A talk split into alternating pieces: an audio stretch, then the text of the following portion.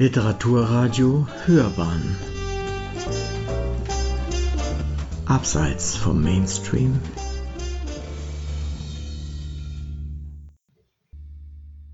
Literaturkritik.de Der unbedingte Wille zur Selbstbestimmung.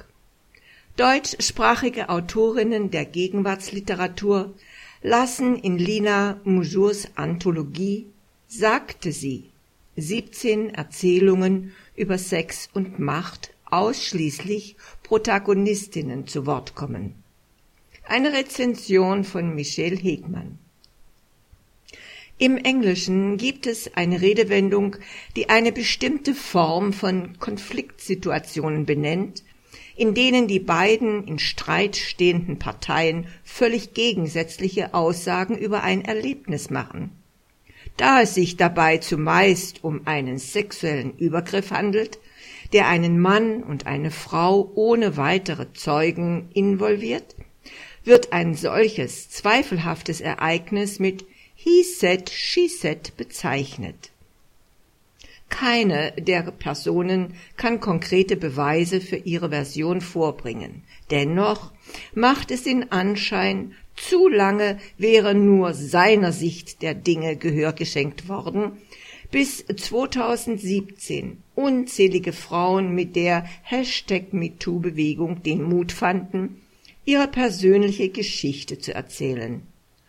Aus diesem Grund sammelte Lina Mujur stellvertretende Verlagsleiterin bei Hansa Berlin, 17 Erzählungen von deutschsprachigen Gegenwartsautorinnen wie Julia Wolf, Margarete Stokowski oder Helene Hegemann Geschichten, die ausschließlich die weibliche Perspektive wiedergeben. Sagte sie. Vorweg sei klargestellt, dass es sich bei dem Erzählband um keine Hashtag MeToo-Kampfschrift handelt, um kein politisches Statement und keinen Racheakt, um Männer öffentlich bloßzustellen. Es sind 17 literarische Texte von 17 Autorinnen über 17 Frauen, die auf ganz unterschiedlichen Wegen mit sexualisierter Gewalt umgehen. Um mit der Anthologie eine möglichst große Vielfalt bieten zu können, machte die Herausgeberin nur eine einzige Vorgabe. Die Geschichten sollten vom Verhältnis von Sex und Macht handeln. Die Entscheidung, den Verfasserinnen freie Hand zu lassen, um sie nicht in eine bestimmte Richtung zu lenken, barg für Moujour ein gewisses Risiko, das sich auszahlt. Der Sammelband nimmt verschiedene Perspektiven auf ein vielsichtiges Problem ein und überzeugt mit abwechslungsreichen literarischen Stilen. Die Handlungen spielen in alltäglichen oder ungewöhnlichen Settings. Trotz allem ist ihnen eines gemein. Wut. Wut spielt immer eine zentrale Rolle. Sie hilft den Protagonistinnen, durch sie können sie überleben und nach ihr beginnen, das Geschehene zu verarbeiten. Dennoch drängt sich fortwährend ein anderes Gefühl in den Vordergrund. Die Schuld, unvorsichtig gewesen zu sein, die Schuld, nichts gesagt, sich nicht genügend gewehrt zu haben, die Schuld, eine Frau zu sein.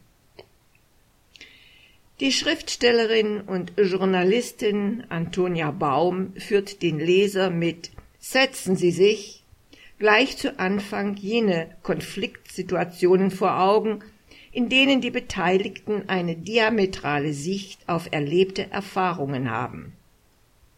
Die Ich-Erzählerin bittet Zuschauer jeden Alters und jeden Geschlechts in ihrem Gehirn Platz zu nehmen und erklärt sie zu Richtern und Richterinnen. Denn auch sie grübelt über ihre Schuld und möchte in diesem Setting über sie abstimmen lassen. Ausführlich beschreibt sie eine Betriebsfeier, die sie mit ihrem tatsächlich netten Abteilungsleiter C ausklingen lässt, einem Pseudofeministen, der für Gleichberechtigung plädiert, die Protagonistin aber noch am gleichen Abend im Taxi sexuell belästigt.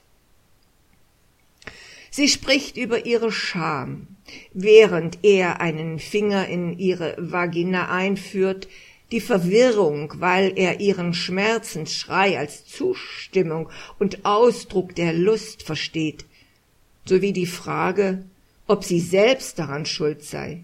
Schließlich habe sie zuvor mit C geflirtet, seine unerwünschten Berührungen nicht zurückgewiesen, sondern die Tortur über sich ergehen lassen, um ihr schnellstmöglichst zu entkommen, ohne ihn dabei beleidigen und dadurch für ein angespanntes Verhältnis am Arbeitsplatz verantwortlich zu werden. Immer wieder muss sie Unterbrechungen aus dem Publikum erdulden.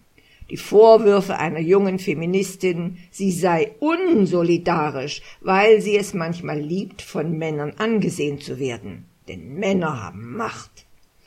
Die erniedrigenden Worte des Typs in der Alphajacke, sie sei eine Fotze, die den spontanen Taxisex doch selbst gewollt habe die genervte Stimme eines Helmut Karasek-haften Mannes, der diese Opfernmentalität nicht mehr erträgt und über die hysterische Darstellung in ihrem Kopf nur seinen eigenen schütteln kann.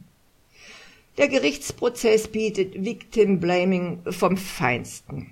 Nach ihrem Bericht erwartet die Ich-Erzählerin dennoch eine endgültige Antwort auf die Frage nach ihrer Mitschuld ohne Erfolg.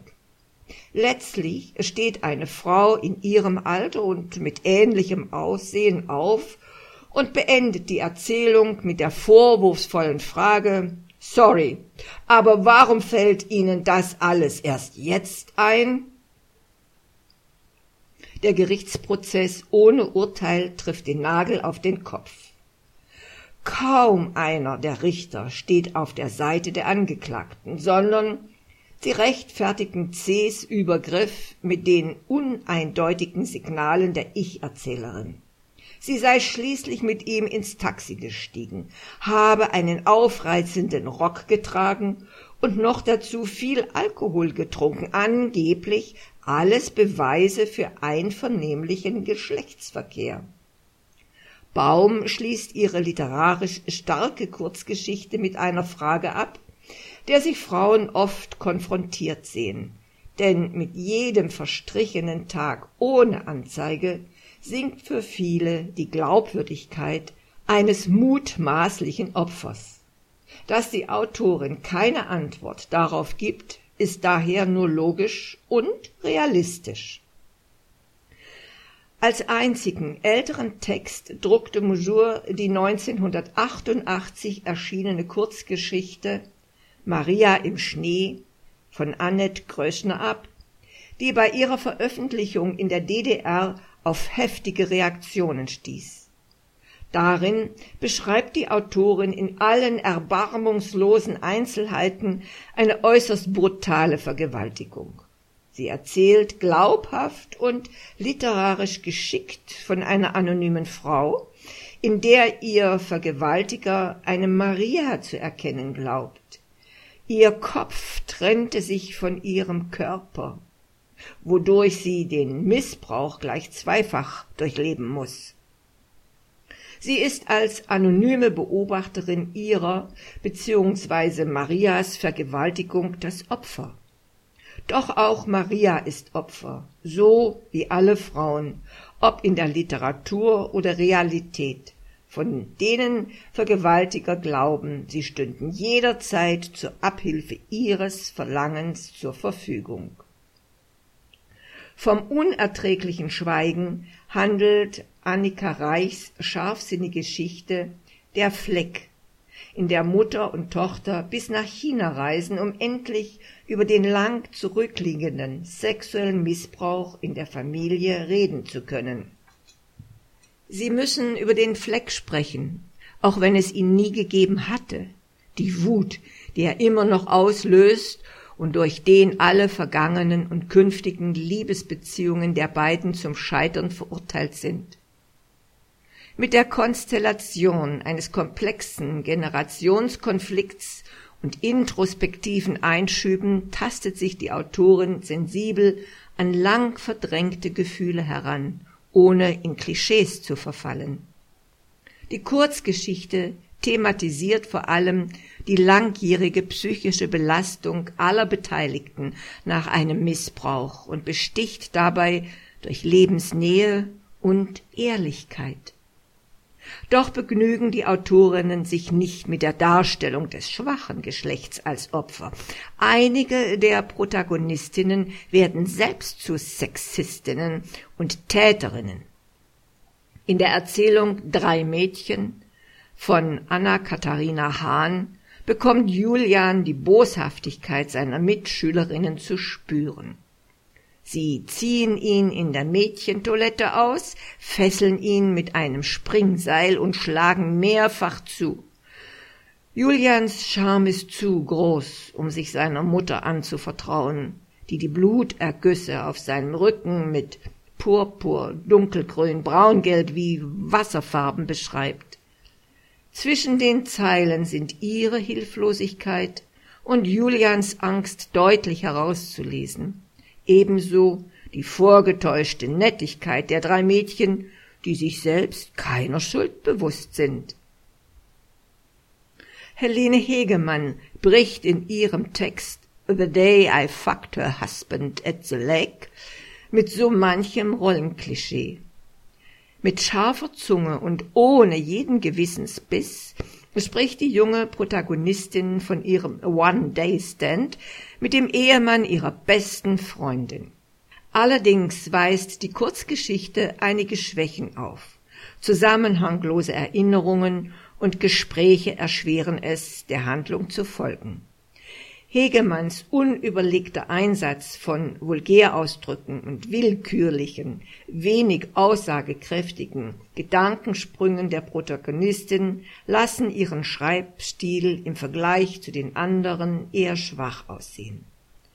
Als eine der wenigen Kurzgeschichten, die von Sex und Macht, aber auch von einvernehmlichem Geschlechtsverkehr handeln, hat sie Potenzial, das sie jedoch nicht ausschöpft.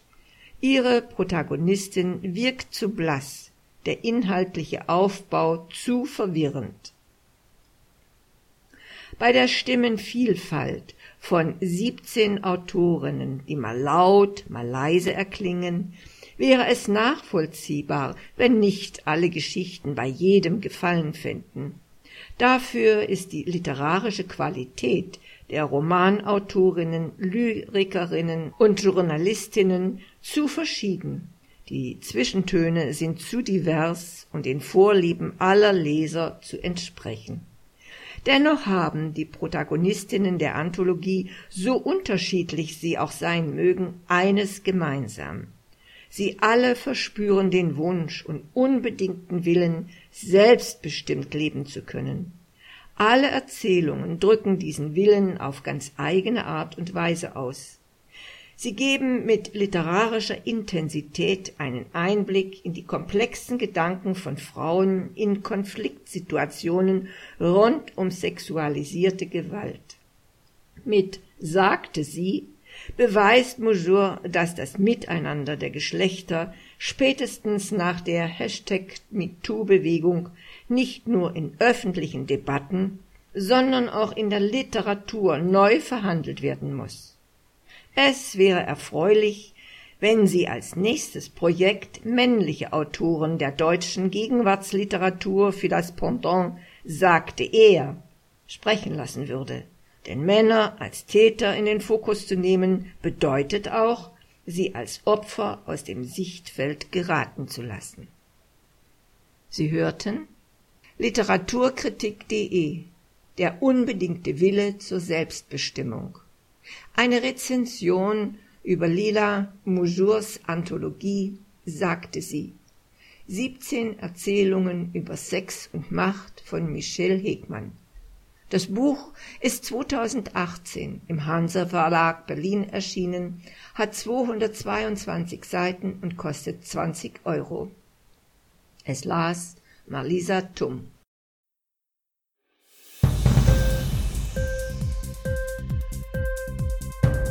Dir die Sendung gefallen? Literatur pur, ja, das sind wir. Natürlich auch als Podcast. Hier kannst du unsere Podcasts hören.